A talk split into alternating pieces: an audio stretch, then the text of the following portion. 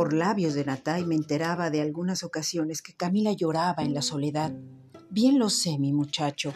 A ustedes, los hijos, mi querido Omar, muchos sucesos de nuestra existencia, afortunados o trágicos, los convierten en testigos silentes o cómplices anónimos.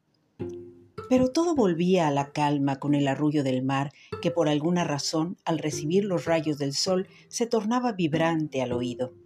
Pese a la melancolía profunda con que Camila lo percibía desde su alcoba, cuando la luz de la luna acariciaba sus olas.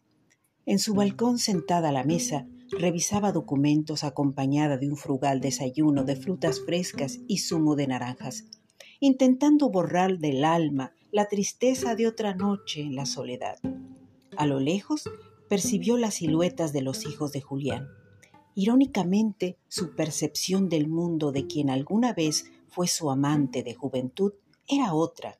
Ella pensaba que él había resuelto su existencia identificándose con la identidad atávica de Ángela y que en ese mundo de frases hechas y predecibles soluciones era feliz. Al levantar la cabeza y tomar pequeños sorbos de jugo, los observaba sin imaginar de quién o de qué hablaban.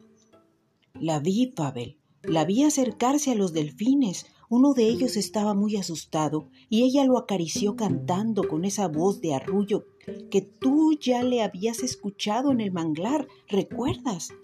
Temí que huyera y no supe cómo proceder pero me pareció que le importaba más tranquilizar al delfín que escapar de mi presencia.